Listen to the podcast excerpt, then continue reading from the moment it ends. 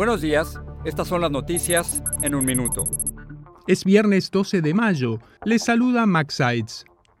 La frontera ha permanecido en relativa calma luego de que el título 42 expirara este jueves. Algunos inmigrantes intentaron cruzar a último momento y hubo algunas escenas de tensión y ansiedad. La nueva política migratoria que entró en vigor contempla consecuencias legales para quienes intenten entrar al país sin cumplir los requisitos.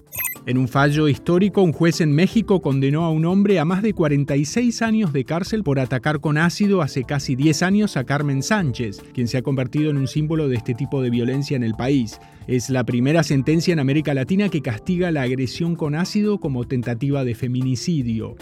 El exmarín que la semana pasada mató a un indigente en el metro de Nueva York al comprimirle el cuello será imputado este viernes por homicidio involuntario.